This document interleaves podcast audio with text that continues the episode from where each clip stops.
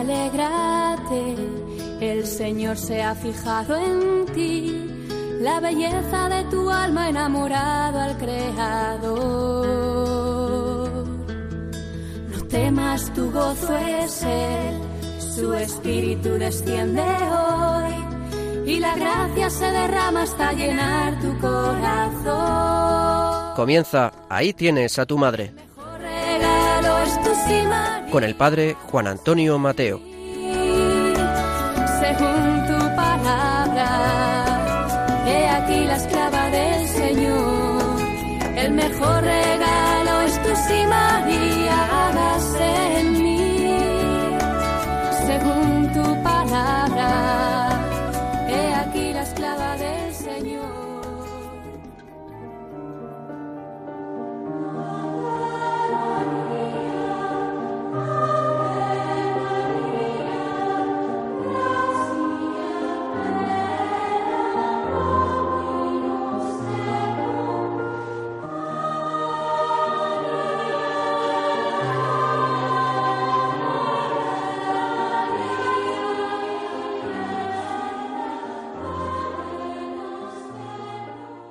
Queridos amigos y oyentes de este programa de Radio María, dedicado de modo muy explícito a la Virgen. Estamos en tiempos de cuaresma y estoy convencido que todos nosotros nos esforzamos, especialmente cada viernes, en realizar el piadoso ejercicio del Vía Crucis, recordando, haciendo memoria, de aquel camino doloroso que nuestro Señor Jesucristo hizo para nuestra salvación. Y en este camino, de una manera muy especial, está la Virgen María, la Madre Dolorosa, la Virgen que se asocia como nadie al misterio de nuestra redención, tanto que la podemos llamar con toda propiedad Virgen corredentora.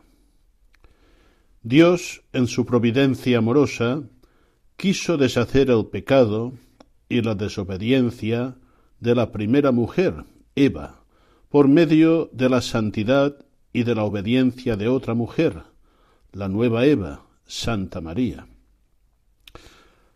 Recordaréis muy bien que hemos tratado este tema varias veces, sobre todo al contemplar la teología de San Irineo, que contemplaba a María como nueva Eva asociada al nuevo Adán que es Cristo.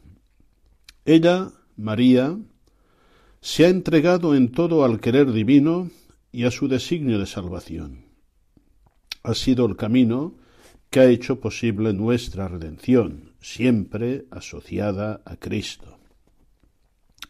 Como ha dicho muy bien el Papa Benedicto XVI, María ha servido a nuestra salvación no como mera espectadora, como alguien extraña o indiferente nuestra suerte, como aquella que nos contempla desde, desde lejos, no. Ella se ha implicado. Desde que engendró virginalmente a su Hijo Jesucristo, y como perfecta conocedora de las Escrituras y del designio salvador de Dios, ella misma lo ofreció al Padre por nuestra salvación. María era consciente, con la luz que le dio el Espíritu Santo, que aquel Hijo, Jesucristo, una vez que creciera y desplegara su misión evangelizadora, llegaría a ser signo de contradicción, y que ella sufriría enormemente, como le profetizó el anciano Simeón. Jesús será el siervo doliente del que habló Isaías, el varón de dolores, que cargaría con los pecados de todos los hombres, a fin de alcanzarnos el perdón de Dios y la vida divina, anticipo de la gloria eterna. Ella no permaneció impasible ante nuestra suerte, y siempre se implicó a favor nuestro. En el camino del Via Crucis hay dos estaciones especialmente dedicadas a la presencia de María, pero no hay duda de que la Virgen, unida, como decía el Papa Pablo VI, unida indisolublemente a Cristo en los misterios de la encarnación y de la redención, se hizo presente en todos los momentos de aquella pasión dolorosa, hasta llegar al pie de la cruz, contemplando a su Hijo crucificado, uniéndose a Él por nuestra salvación, y allí en aquel momento Jesucristo nos la regaló como madre, madre en el orden de la gracia, y a nosotros nos entregó, nos confió a ella como hijos. María siempre está intercediendo por nosotros, mediando como corredentora. No sólo al pie de la cruz, no.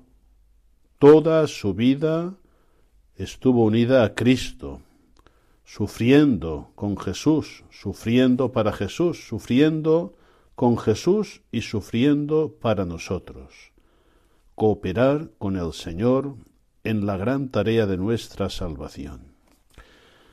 El gran Papa Mariano, que fue San Juan Pablo II, nos decía, la Virgen de Nazaret dio a luz al Hijo de Dios y lo acompañó fielmente y con perseverancia a lo largo de su camino terreno. Su vida entera entregada totalmente a Dios, a Cristo y a los hombres, a los que Jesús anunciaba la buena nueva de la venida del reino de Dios, fue una incesante ofrenda de amor, que llegó a su plenitud mientras María, al pie de la cruz, sufría junto a su Hijo que realizaba la salvación. Por tanto, es justo que la Iglesia le atribuya los títulos de abogada, auxiliadora y también mediadora, cosa que también nos recordó el Concilio Vaticano II. Mediadora unido al único mediador, sin quitar ni añadir nada a la dignidad y a la eficacia de Cristo. Pues bien, yo creo que en estos días santos que se aproximan, hemos de estar muy unidos a Jesucristo por medio de María, contemplando estos grandes sufrimientos que asumieron para nuestra salvación. En esta primera parte del programa vamos a contemplarlo brevemente, eh, siguiendo algunos textos preciosos del magisterio del Papa Benedicto XVI. Nos disponemos, pues, a entrar en la contemplación de este gran misterio.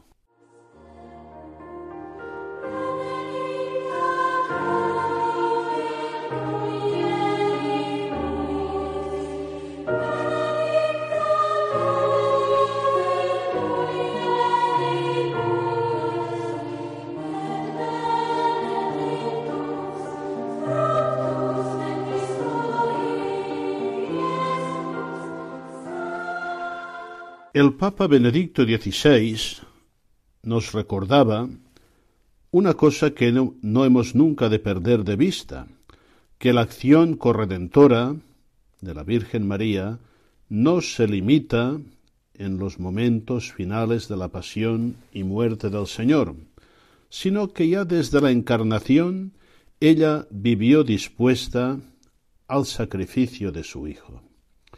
De la misma manera que no podemos entender y separar la muerte de Cristo del conjunto de su vida y del significado que le da, tampoco podemos separar la acción constante de María desde los inicios de la muerte del Señor en la cruz. Nos decía el Papa Benedicto XVI que la primera persona que se asocia a Cristo en el camino de la obediencia, de la fe probada y del dolor compartido es su madre, la Virgen María. El texto evangélico nos lo muestra en el acto de ofrecer a su Hijo, una ofrenda incondicional que la implica personalmente. María es madre de aquel que es gloria de su pueblo Israel y luz para alumbrar a las naciones, pero también que es signo de contradicción. Nunca hemos de perder de vista tampoco el significado sacrificial de la presentación de Jesús al templo. A la Virgen María, a ella misma, se le dice, la espada del dolor le traspasará su alma inmaculada, mostrando así que su papel en la historia de la salvación no termina en el misterio de la encarnación, sino que se completa con la amorosa y dolorosa participación en la muerte y resurrección de su Hijo. Ella, como nadie, vivirá la pasión de nuestro Señor Jesucristo. A mí me gusta decir en la predicación, sobre todo cuando inicia la Semana Santa, que la pasión, el concepto pasión, tiene como dos significados íntimamente unidos y también que no se pueden separar. Por un lado, pasión puede evocar un amor ardiente, un amor grande, una gran pasión, pero también implica dolor, sacrificio, sufrimientos, y de hecho no se da una cosa sin la otra. Al llevar a su hijo a Jerusalén, la Virgen Madre lo ofrecía a Dios como verdadero Cordero que quita el pecado del mundo, nos decía el Papa Benedicto, lo pone en manos de Simeón y Ana como anuncio de redención, lo presenta a todos como luz para avanzar por el camino seguro de la verdad y del amor. Son palabras de una homilía en la jornada de la vida consagrada, precisamente el 2 de febrero del año 2006. También nosotros hemos de hacer nuestros los sentimientos y la disposición de la Virgen María, unirnos profunda e íntimamente a la pasión de nuestro Señor Jesucristo. También nosotros, en una medida diferente ciertamente, pero no menos real, podemos y debemos ser corredentores con Cristo.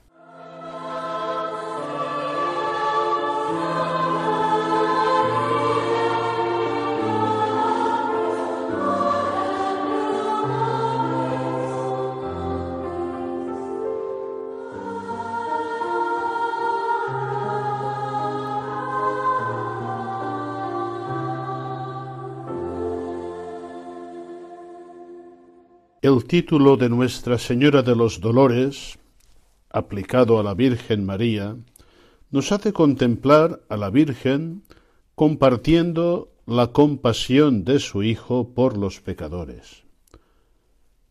Afirmaba San Bernardo que la Madre de Cristo entró en la pasión de su Hijo por su compasión. Al pie de la cruz se cumple la profecía de Simeón de que su corazón de madre sería traspasado por el suplicio infligido al inocente.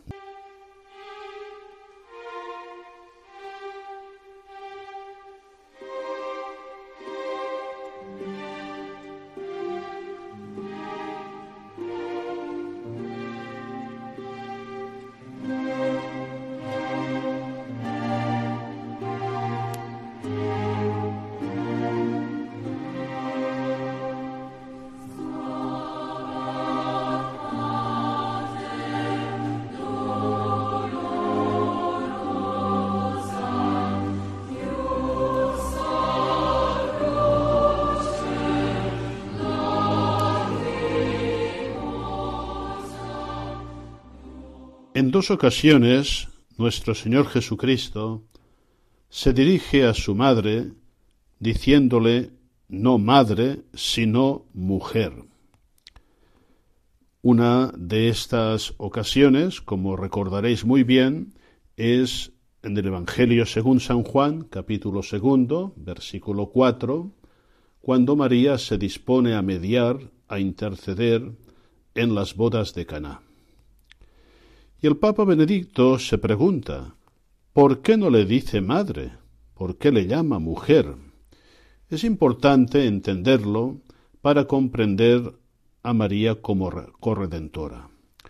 En realidad, este título, mujer, expresa el lugar que ocupa María en la historia de la salvación. ya allí en Caná remite al futuro, a la hora de la crucifixión, cuando Jesús le dirá, Mujer, aquí tienes a tu hijo, Hijo, aquí tienes a tu madre. Por tanto, indica anticipadamente la hora en que él convertirá a la mujer, a su madre, en madre de todos los discípulos. Por otra parte, este título, sigue diciendo el Papa Benedicto, evoca el relato de la creación de Eva. Adán, en medio de la creación, con toda su magnificencia, como ser humano se siente solo. Entonces Dios crea a Eva, y en ella Adán encuentra la compañera que buscaba y le da el nombre de mujer.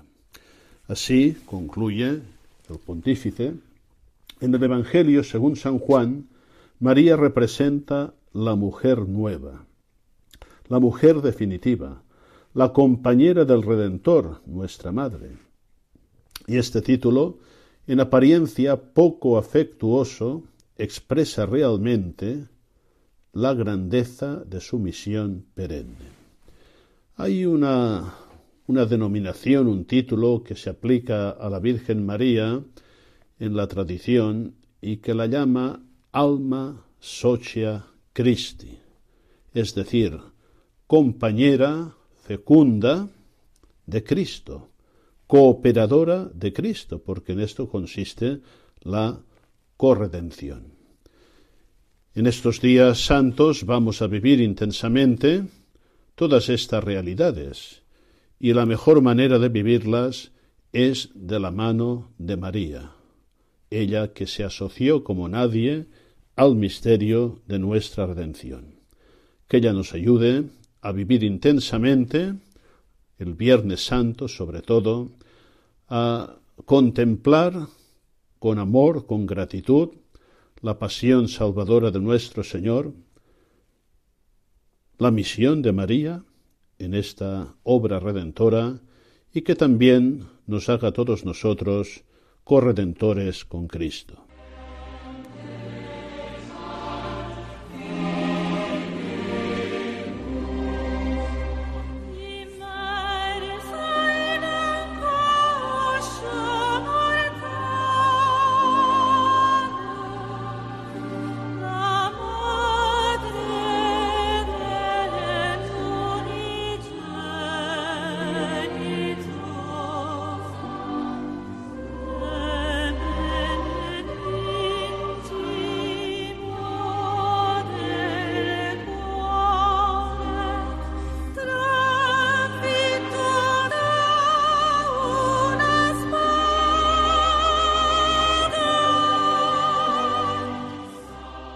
Esta segunda parte del programa que ahora iniciamos, y en continuidad con las consideraciones que hemos hecho en la primera parte, hemos seleccionado para vosotros, queridos oyentes, unos textos del Magisterio de Benedicto XVI que nos invitan a contemplar la Madre Dolorosa, que nos invitan a contemplar la pasión de Cristo y la redención desde la perspectiva de María.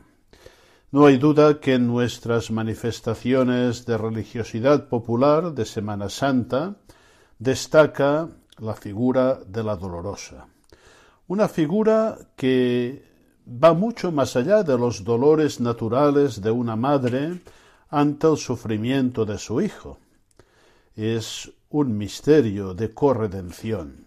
Pues bien, estos textos de Benedicto XVI nos ayudarán a vivir más profundamente, más cristianamente, nuestra piedad hacia la Madre Dolorosa. El Papa Benedicto nos habla del camino de María a lo largo de toda su vida, de su camino de sufrimiento, nos habla del dolor de María por la pasión de su Hijo y por sus hijos, cómo María hizo posible la redención, también nos habla de cooperar con Dios como María, y hay un precioso texto sobre la Eucaristía, eh, que a veces olvidamos un aspecto fundamental constitutivo de la Eucaristía, que es su dimensión sacrificial.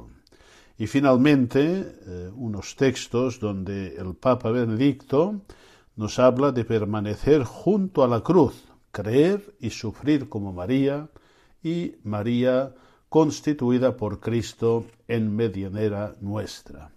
Escuchemos con atención estos textos que nos van a leer nuestras colaboradoras y que seguramente os serán de mucho provecho para estos días.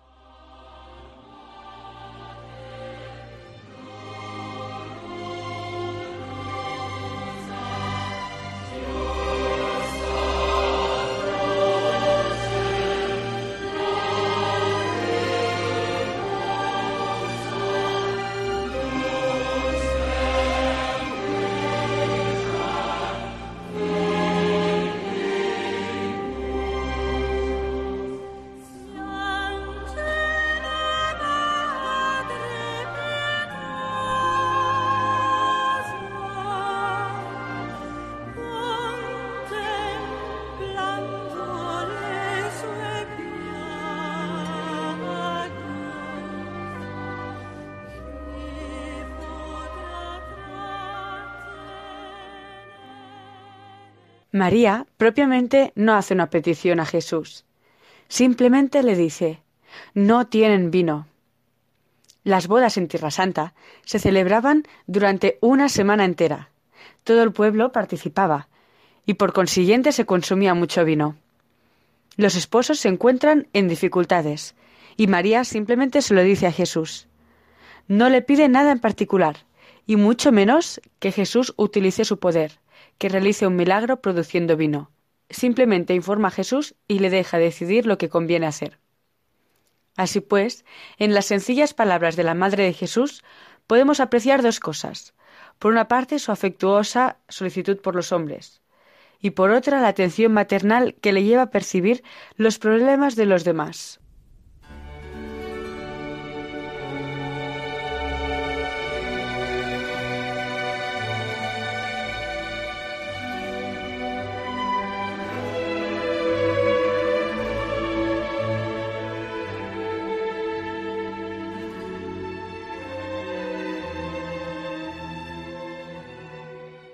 ¿Por qué no le dice madre? En realidad, este título expresa el lugar que ocupa María en la historia de la salvación. Remite al futuro, a la hora de la crucifixión, cuando Jesús le dirá, Mujer, ahí tienes a tu hijo. Hijo, ahí tienes a tu madre. Por tanto, indica anticipadamente la hora en que él convertirá a la mujer, a su madre, en madre de todos los discípulos. Por otra parte, ese título evoca el relato de la creación de Eva. Adán, en medio de la creación, con toda su magnificencia, como ser humano se siente solo. Entonces, Dios crea a Eva, y en ella Adán encuentra a la compañera que buscaba y le da el nombre de mujer. Así, en el Evangelio según San Juan, María representa a la mujer nueva, la mujer definitiva, la compañera del Redentor, nuestra madre. Ese título en apariencia poco afectuoso, expresa realmente la grandeza de su misión perenne.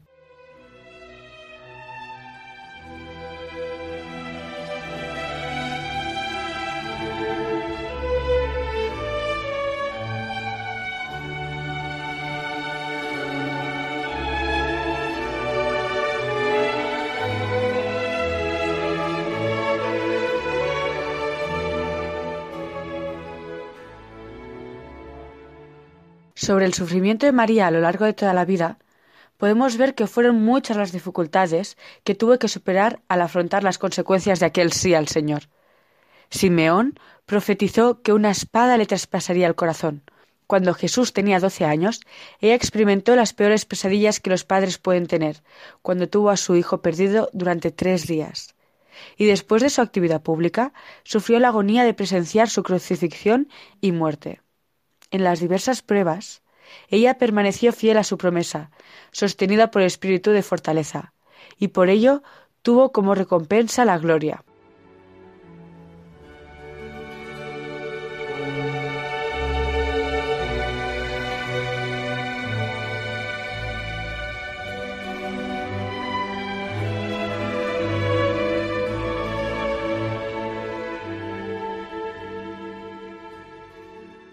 Cuando celebramos la cruz de Cristo, estamos celebrando el instrumento de nuestra salvación, que nos revela en toda su plenitud la misericordia de nuestro Dios. En efecto, la cruz es donde se manifiesta de manera perfecta la compasión de Dios con nuestro mundo. Pero, al celebrar la memoria de Nuestra Señora de los Dolores, contemplamos a María que comparte la compasión de su Hijo por los pecadores. Como afirma San Bernardo, la Madre de Cristo entró en la pasión de su Hijo por su compasión. Al pie de la cruz se cumple la profecía de Simeón de que su corazón de madre sería traspasado por el suplicio infligido al inocente, nacido de su carne, igual que Jesús lloró. También María ciertamente lloró ante el cuerpo lacerado de su Hijo. Sin embargo, su discreción nos impide medir el abismo de su dolor. La hondura de esta aflicción queda solamente sugerida por el símbolo tradicional de las siete espadas. Se puede decir, como de su Hijo Jesús, que este sufrimiento la ha guiado también a ella a la perfección, para hacerla capaz de asumir la nueva misión espiritual que su Hijo le encomienda poco antes de expirar convertirse en la Madre de Cristo en sus miembros. En esta hora, a través de la figura del discípulo a quien amaba, Jesús presenta a cada uno de sus discípulos, a su madre diciéndoles, Jesús presenta a cada uno de sus discípulos a su madre diciéndole, ahí tienes a tu hijo. El domingo de resurrección, María está en el gozo y la gloria. Las lágrimas que derramó al pie de la cruz se han transformado en una sonrisa que ya nada podrá extinguir, permaneciendo intacta, sin embargo, su compasión maternal por nosotros. Lo atestigua la intervención benéfica de la Virgen María en el curso de la historia, y no cesa de suscitar una inquebrantable confianza en ella. La oración Acordaos, oh piadosísima Virgen María, expresa bien este sentimiento. María ama a cada uno de sus hijos, prestando una atención particular a quienes como su hijo en la hora de su pasión están sumidos en el dolor. Los ama simplemente porque son sus hijos, según la voluntad de Cristo en la cruz.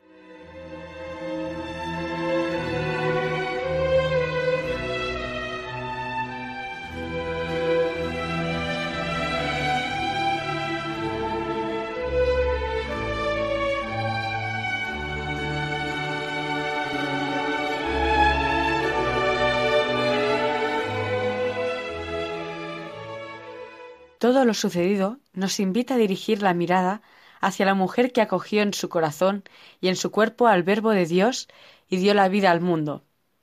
Y precisamente por esto, recuerda el Concilio Vaticano II, es reconocida y venerada como verdadera Madre de Dios.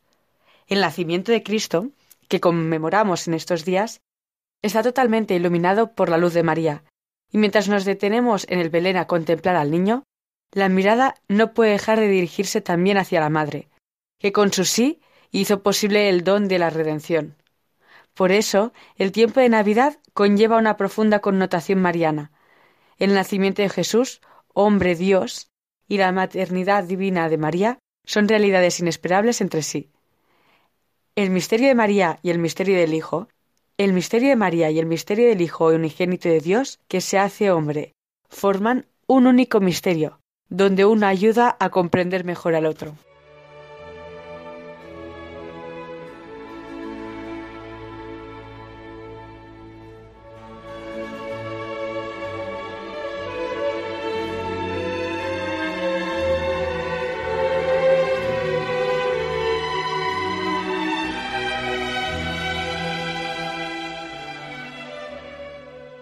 Yo soy el pan vivo bajado del cielo. No se puede permanecer indiferente ante esta correspondencia que gira alrededor del símbolo del cielo. María fue elevada al lugar de que su Hijo había bajado. Naturalmente, este lenguaje, que es bíblico, expresa en términos figurados algo que jamás se inserta completamente en el mundo de nuestro concepto y de nuestras imágenes. Pero detengámonos un momento a reflexionar. Jesús se presenta como el pan vivo, esto es el alimento que contiene la vida misma de Dios y es capaz de comunicarla a quien come de él. El verdadero alimento que da la vida, que nutre realmente en profundidad. Jesús dice, El que coma de este pan vivirá para siempre, y el pan que yo daré es mi carne para la vida del mundo.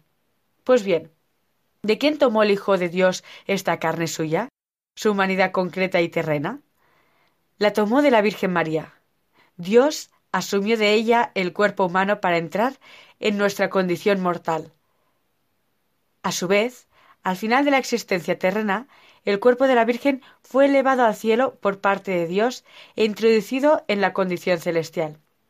Es una especie de intercambio en el que Dios tiene siempre la iniciativa plena, pero como hemos visto en otras ocasiones, en cierto sentido necesita también de María, del sí de la criatura, de su carne, de su existencia concreta, para preparar la materia de su sacrificio, el cuerpo y la sangre que va a ofrecer en la cruz como instrumento de vida eterna y en el sacramento de la Eucaristía como alimento y bebida espirituales. Lo que sucedió en María vale de otras maneras, pero realmente también para cada hombre y cada mujer, porque a cada uno de nosotros Dios nos pide que lo acojamos, que pongamos a su disposición nuestro corazón y nuestro cuerpo, toda nuestra existencia, nuestra carne, dice la Biblia, para que Él pueda habitar en el mundo, nos llama a unirnos a Él en el sacramento de la Eucaristía, pan partido para la vida del mundo, para formar juntos la Iglesia, su cuerpo histórico. Y si nosotros decidimos sí con María, es más, en la medida misma de este sí nuestro, sucede también para nosotros y en nosotros este misterioso intercambio. Somos asumidos en la divinidad de aquel que asumió nuestra humanidad. La Eucaristía es el medio, el instrumento de esta transformación recíproca, que tiene siempre a Dios como fin y como actor principal. Él es la cabeza y nosotros los miembros. Él es la vid y nosotros los sarmientos. Quien come este pan y vive en comunión con Jesús, dejándose transformar por Él y en Él, está salvado de la muerte eterna. Ciertamente muere como todos, participando también en el misterio de la pasión y de la cruz de Cristo, pero ya no es esclavo de la muerte, y resucitará en el último día para gozar de la fiesta eterna con María y con todos los santos. Este misterio, esta fiesta de Dios, comienza aquí abajo. Es misterio de fe, de esperanza y de amor, que se celebra en la vida y en la liturgia, especialmente eucarística, y se expresa en la comunión fraterna y en el servicio al prójimo. Roguemos a la Santísima Virgen que nos ayude a alimentarnos siempre con fe del pan de vida eterna para experimentar ya en la tierra la gloria del cielo.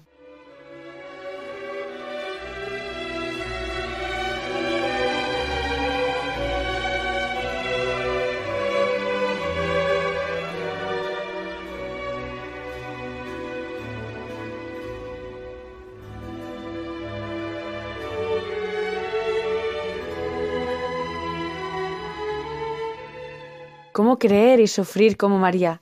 Permaneciendo siempre junto a la cruz. La Virgen María, que creyó en la palabra del Señor, no perdió su fe en Dios cuando vio a su Hijo rechazado, ultrajado y crucificado. Antes bien, permaneció junto a Jesús sufriendo y orando hasta el final, y vio el alba radiante de su resurrección. Aprendamos de ella a testimoniar nuestra fe con la vida de humilde servicio, dispuestos a sufrir en carne propia por permanecer fieles al Evangelio de la caridad y de la verdad seguros de que nada de cuanto hagamos se pierde.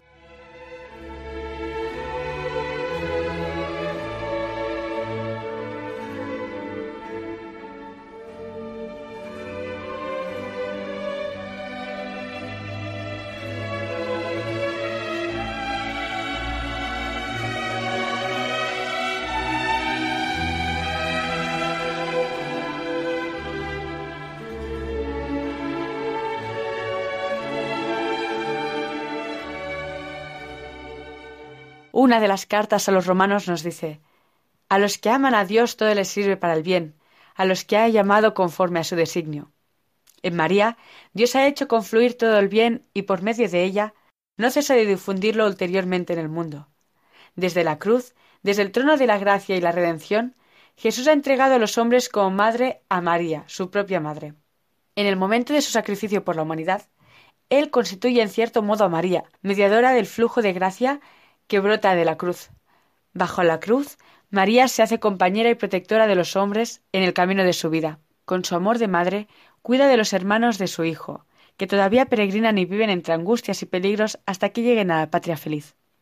como ha dicho el Concilio Vaticano II. Sí, en la vida pasamos por vicisitudes alternas, pero María intercede por nosotros ante su Hijo y nos ayuda a encontrar la fuerza del amor divino del Hijo y de abrirnos a Él.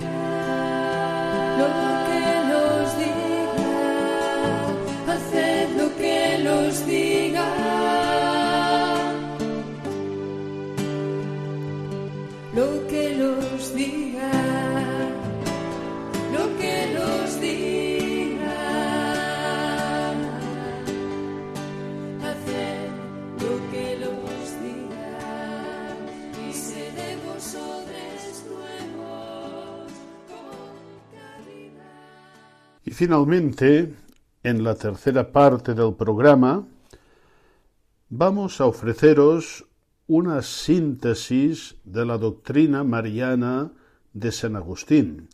Recordaréis que en el programa anterior os ofrecimos algunos textos selectos del Magisterio de San Agustín sobre la Virgen María. Ahora vamos a ver una visión de conjunto, un panorama de toda la doctrina mariológica de San Agustín, al menos de sus aspectos más importantes. Y lo haremos de la mano de un gran maestro español de Mariología, don Miguel Ponce, siguiendo su magnífico manual, ciertamente especializado, titulado María, Madre del Redentor y Madre de la Iglesia, que en anteriores programas habíamos comentado y utilizado más de una vez. Pues bien, vamos a escuchar ahora con atención el texto de este manual referente a la doctrina mariológica de San Agustín, y de esta manera tendremos como una visión de conjunto, como una síntesis de las enseñanzas del que podemos llamar el más grande doctor de la Iglesia de Occidente. Escuchemos, pues, con muchísima atención estos textos que nuestras colaboradoras van a leer para todos vosotros.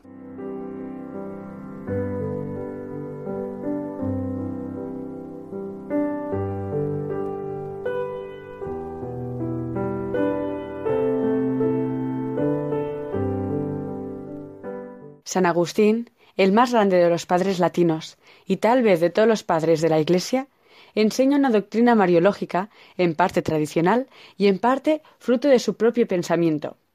Los fundamentos de la fe cristiana, dice un autor, que tiene a María en el corazón de la historia de la salvación, son resplandeados y explicados por San Agustín con un lenguaje nuevo, a los fieles, a quienes transmite el credo, a los paganos, a los que muestra la no contradicción de las verdades cristianas, y a los maniqueos, contra los que defiende la generación verdadera y física del Verbo por la Virgen. Sus instituciones y perspectivas en este tema gozan de una profundidad única y anticipan sorprendentemente las afirmaciones del Vaticano II, que le cita más que ningún otro padre. Como el concilio, ya que San Agustín presenta el misterio de la Virgen en el contexto de la eclesiología. Estos son los puntos más importantes de su doctrina mariológica.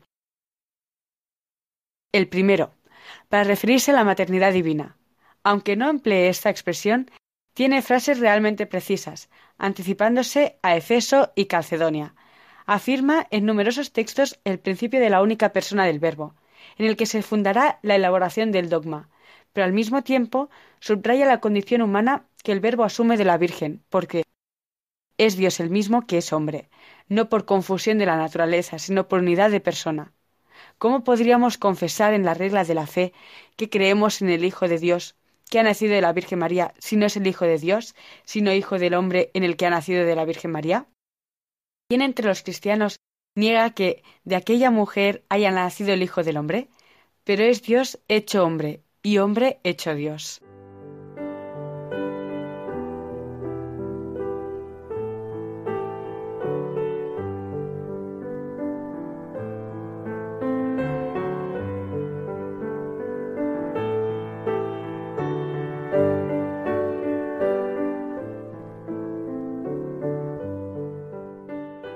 Según el santo, la concepción virginal tiene una importancia paradigmática para la cristología, dada su visión de la transmisión del pecado original. En la concepción de Cristo intervienen, por una parte, el Espíritu Santo para santificar, y por otra, la plena adhesión en fe y caridad de María. A propósito de las palabras de Jesús sobre su verdadera familia, dice ¿Acaso no hacía la voluntad del Padre la Virgen María, que en la fe creyó, en la fe concibió, elegida para que de ella nos naciera la salvación entre los hombres, creada por Cristo, antes de Cristo, fuese en ella creado? Hizo sin duda Santa María la voluntad del Padre. Por eso, más es para María ser discípula de Cristo, que haber sido madre de Cristo. Más dicha le aporta el haber sido discípula de Cristo que haber sido su madre. No es, por tanto, fruto de la concupiscencia de la carne, como claramente afirma en estas palabras, parafraseando las del Arcángel. El Espíritu Santo vendrá sobre ti, y el poder del Altísimo. El mismo Espíritu Santo, o sea, el poder del Espíritu te cubrirá con su sombra. En consecuencia, lo que nacerá de ti será santo y llamado Hijo de Dios. El poder del Altísimo te cubrirá con su sombra. Concebirás, pero sin la líbido de la concupiscencia. No habrá ardor alguno donde esté presente la sombra del Espíritu Santo.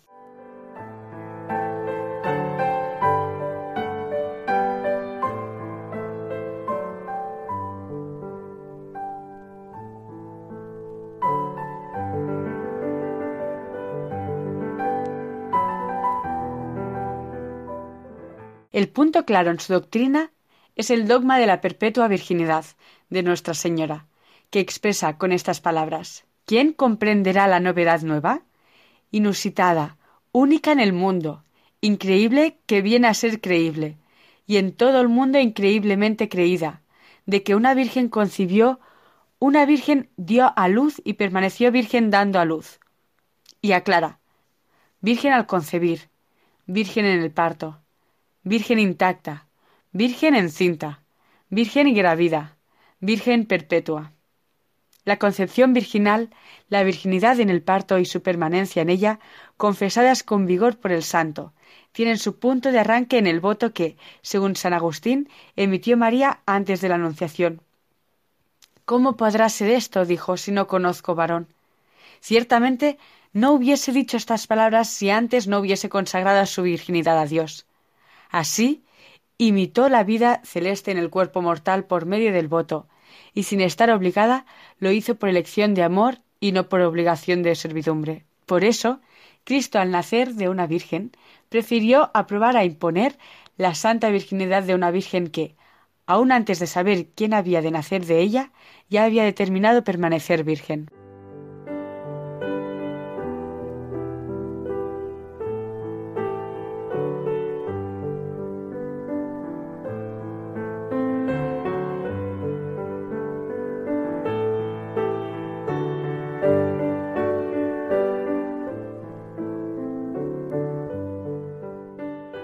Un tema especialmente significativo en su teología mariana es la relación María-Iglesia, desarrollado por él con una especial hondura y al que dedica abundantes textos desde distintas ópticas.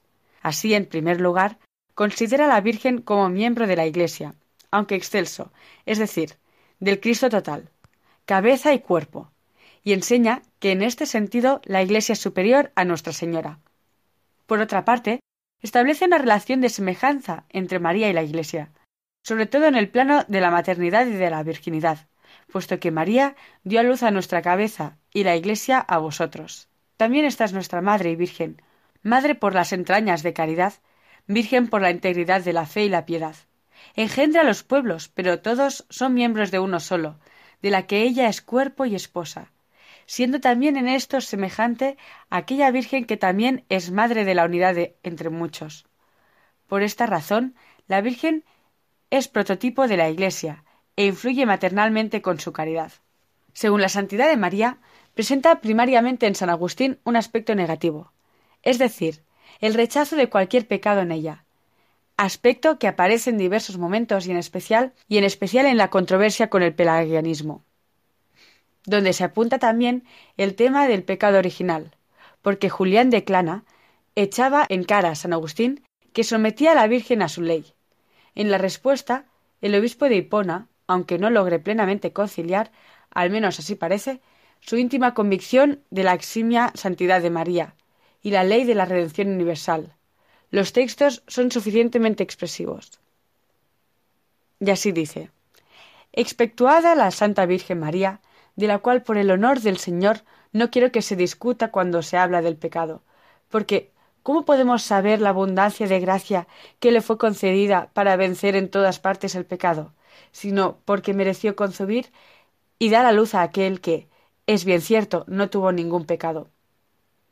En el aspecto positivo, el voto de virginidad confiere a la Virgen Nazaretana a la Virgen Nazaretana, el papel de prototipo y modelo de todas las vírgenes, por su entrega incondicionada a Dios y a su voluntad. En esta misma línea considera la maternidad de Nuestra Señora en una visión de entrega con fe más que donación fisiológica. Y en este sentido, a la pregunta de Cristo, ¿quiénes son mi madre y mis hermanos? Responde, más dichosa es María aceptando la fe en Cristo que concibiendo la carne de Cristo. San Agustín habla de su fe inquebrantable, de su caridad manifestada en la entrega a la encarnación del Verbo y a la maternidad espiritual, de su humildad, entre otras. Todas estas virtudes las vive la Virgen María, como mujer que escucha la palabra y la pone en práctica. Por eso María es, a la vez, madre y discípula de Cristo, miembro el más excelso de la Iglesia y madre de todos los fieles.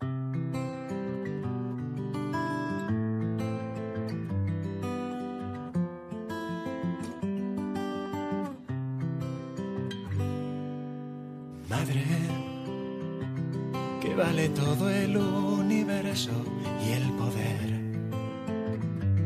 Frente a una sola llaga de tu hijo, madre, que ven tus ojos cuando lloras junto a él. Cuando le besas todas las heridas, madre, quiero ver lo que tú ves. Madre, dónde fueron las palabras que escuché? ¿A dónde fue el calor de sus latidos, madre? ¿A dónde fue tu amado? Yo lo buscaré y lo pondré al abrigo de tus brazos, madre, donde Dios quiso nacer.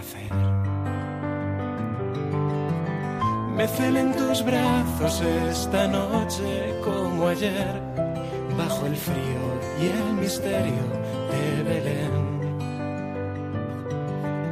Solo con su sangre volveremos a nacer, con la sangre de Jesús de Nazaret.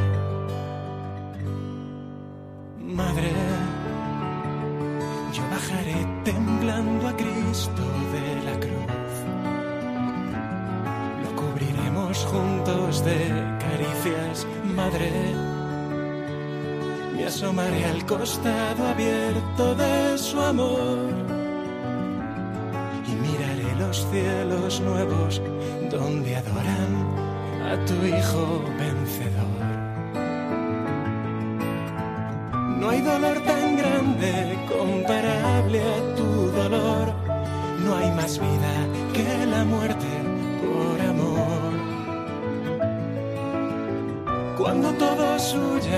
Cuando pierdan la razón, velaré contigo el rostro de mi Dios. Madre, átame fuerte con tus brazos a la cruz. No quiero más tesoro que sus clavos, madre. Quiero mirarte cuando no encuentre la luz contigo cada paso, madre, del camino de la cruz. Guárdame en tus brazos esta noche junto a Él. Venceremos a la muerte con la fe. Calmaremos juntos el deseo que escuché de sus labios que aún repiten, tengo sed.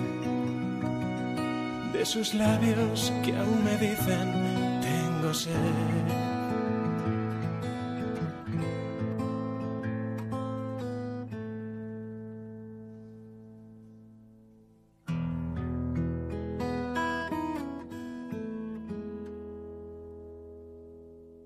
El tiempo ha transcurrido y el programa ha finalizado.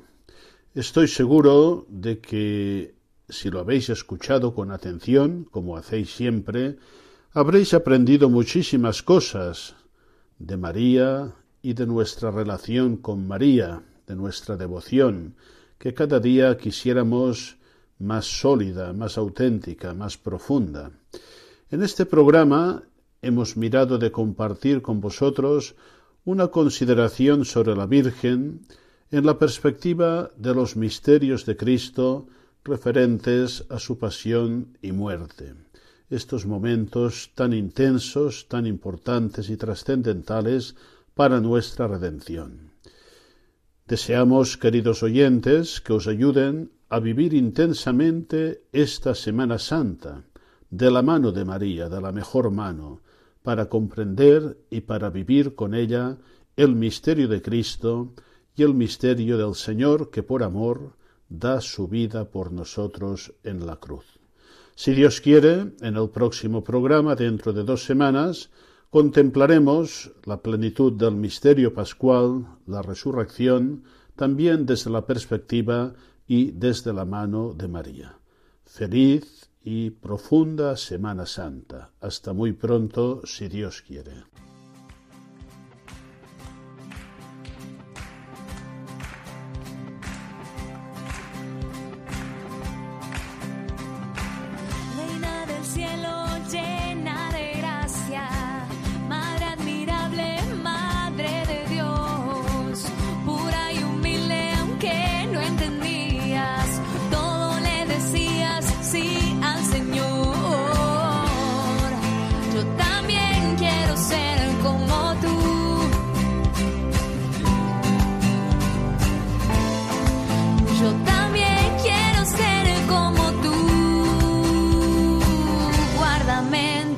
Tus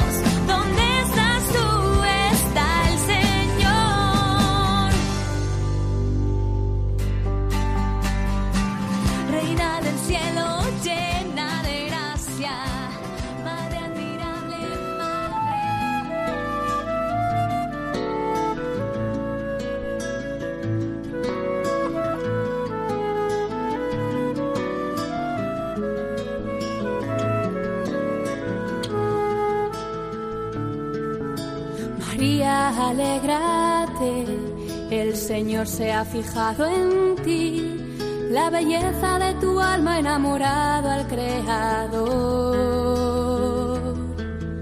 No temas, tu gozo es Él, su espíritu desciende hoy y la gracia se derrama hasta llenar tu. Han escuchado Ahí tienes a tu madre El mejor regalo con el padre Juan Antonio Mateo.